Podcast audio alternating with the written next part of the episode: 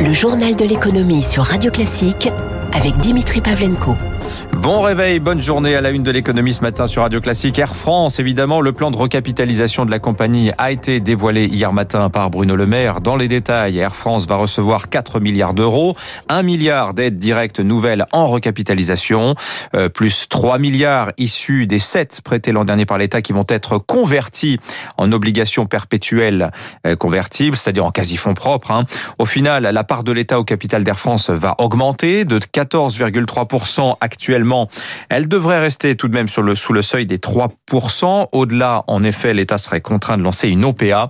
Sauver Air France, alors mission accomplie, un choix davantage politique qu'économique. Eric Cuoche. 4 milliards d'euros et un soulagement. Le gouvernement n'a pas dérogé à son quoi qu'il en coûte afin de sauver un soldat Air France qui affichait déjà 1 milliard 300 millions de pertes en 2021. Xavier Titelman, consultant aéronautique. On était sur une situation où Air France perd 10 millions d'euros par jour et on se rapprochait de la cessation de paiement très clairement si on n'arrivait pas à trouver une solution ou une recapitalisation. Mais il y a des contreparties à cet argent, parmi lesquelles l'obligation pour Air France de se séparer de 18 créneaux horaires à Orly, de quoi tirer les convoitises. Yves Crozet, économiste de l'aérien. Les compagnies qui font les liaisons internationales ne sont pas tellement intéressées pour atterrir à Orly. Par contre, les compagnies low cost qui font des destinations essentiellement européennes, elles, elles peuvent être très intéressées pour des vols qui sont principalement pour les touristes. Des compagnies qui cassent les prix, une menace pour Air France, mais Bercy l'assure, ces créneaux ne tomberont pas dans l'escarcelle des low cost. Promesse difficile à tenir pour l'économiste Marc Ivaldi. On peut se demander pourquoi à ce moment-là, euh, l'État français ne fait pas plus d'actions contre ces compagnies low cost. Si elles se comportent si mal, ça me paraît quand même un effet d'annonce. Après Air France, KLM, l'autre moitié du couple franco-néerlandais de l'aérien, pourrait aussi recevoir un boost financier.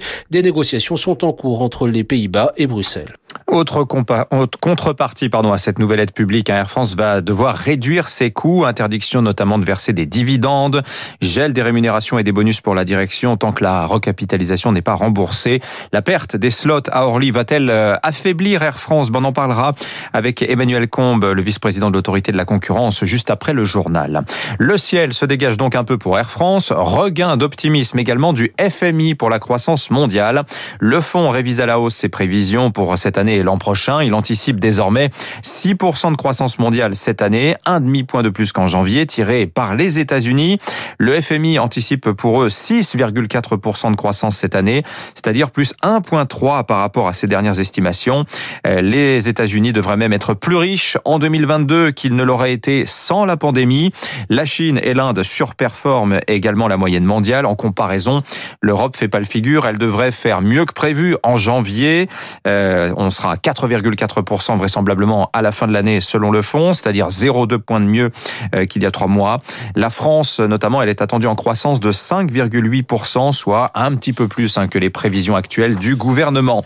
Le FMI, qui par ailleurs soutient l'idée d'une fiscalité mondiale minimale des entreprises, ça tombe bien. Le sujet est au menu aujourd'hui d'une réunion du G20. Euh, c'est une idée qui est portée désormais par l'administration Biden, qui de son côté réfléchit, vous le savez, à augmenter l'impôt sur les sociétés aux États-Unis de 21 à 28 Hier, Paris et Berlin se sont félicités de la nouvelle position américaine. L'enjeu, c'est évidemment l'évasion fiscale hein, qui mine les recettes des États, mais le monde des affaires y est très fortement opposé. Écoutez Nicolas Marquez, il est économiste et directeur de l'Institut Molinari. Quand on traite de la fiscalité, c'est un sujet qui est lié à la souveraineté des États. Nos démocraties occidentales ont été bâties sur l'idée qu'on a des assemblées qui, euh, pays par pays, euh, décident de l'impôt. L'impôt à 12,5 en Irlande, les Irlandais y tiennent parce qu'ils savent que pour eux, c'est plus d'emplois, euh, c'est des emplois mieux rémunérés, c'est un plus grand dynamisme. Ils ont bâti leur compétitivité sur cette fiscalité. Ils n'ont pas du tout envie qu'on leur torde le bras, qu'on casse ce qui pour eux est perçu comme une grande réussite. Dans l'actualité également ce matin, de bonnes nouvelles chez Valneva, la biotech nantaise spécialisée dans les vaccins contre les maladies infectieuses obtiendrait une efficacité d'au moins 80% pour son candidat vaccin contre le Covid. Valneva va lancer sans délai les essais de phase 3 avec le soutien du gouvernement britannique. En Seine-Saint-Denis, la justice suspend en référé les travaux du village des médias. Le site doit accueillir 2000 journalistes et techniciens lors des JO de Paris en 2024. La suspension était demandée par deux associations dont le collectif pour le triangle de Gonesse qui combat l'artificialisation des sols.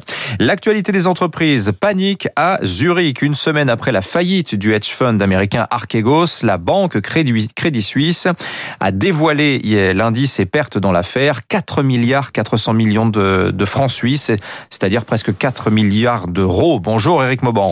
Bonjour Dimitri, bonjour à tous. La Crédit Suisse a tout de suite annoncé une série de mesures pour mettre un terme au scandale hein, qui s'enchaîne depuis des mois. Voilà, attiré par euh, l'appât du gain, le Crédit Suisse s'est montré peu scrupuleux dans la gestion de ses risques. En conséquence, le directeur de la banque d'investissement a été remercié avec effet immédiat.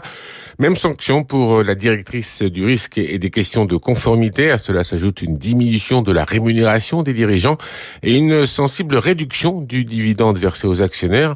Attention, hein, réduction, pas suppression. La solvabilité du Crédit Suisse est telle que la banque peut encore rémunérer ses actionnaires, mais le coût est rude. Euh, la nouvelle équipe affirme haut et fort que les boulons vont être resserrés. Des enquêtes ont été, lancées afin de déterminer les erreurs commises et les enseignements en tirés. Priorité désormais de à la restauration du ratio de solvabilité et celle du dividende.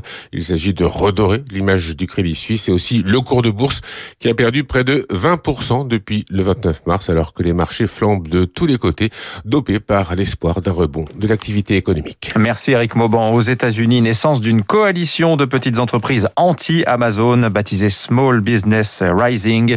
Elle fédère plus de 60 000 commerces indépendants, des libraires, des épiciers, des quincailliers et ils appellent Washington à freiner l'expansion des big tech, notamment dans la distribution. Et puis, euh, quatre nouveaux milliardaires français entrent au classement Forbes. Ils sont 42 désormais. Les petits nouveaux sont Stéphane Bancel, le PDG de Moderna, Olivier Pommel, le PDG de Datadog, lui aussi parti aux États-Unis, François Feuillet, le PDG de Trigano et Yves-Loïc Martin, qui est administrateur d'Eurofin.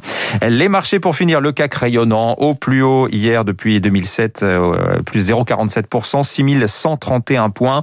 Record historique également pour le DAX à Francfort, 15 212 points. Wall Street terminé hier soir en léger repli après des records euh, lundi. Hein. Le Dow Jones moins 0,3%, 33 430 points. Le S&P 500 moins, moins 0,1%, 4 073.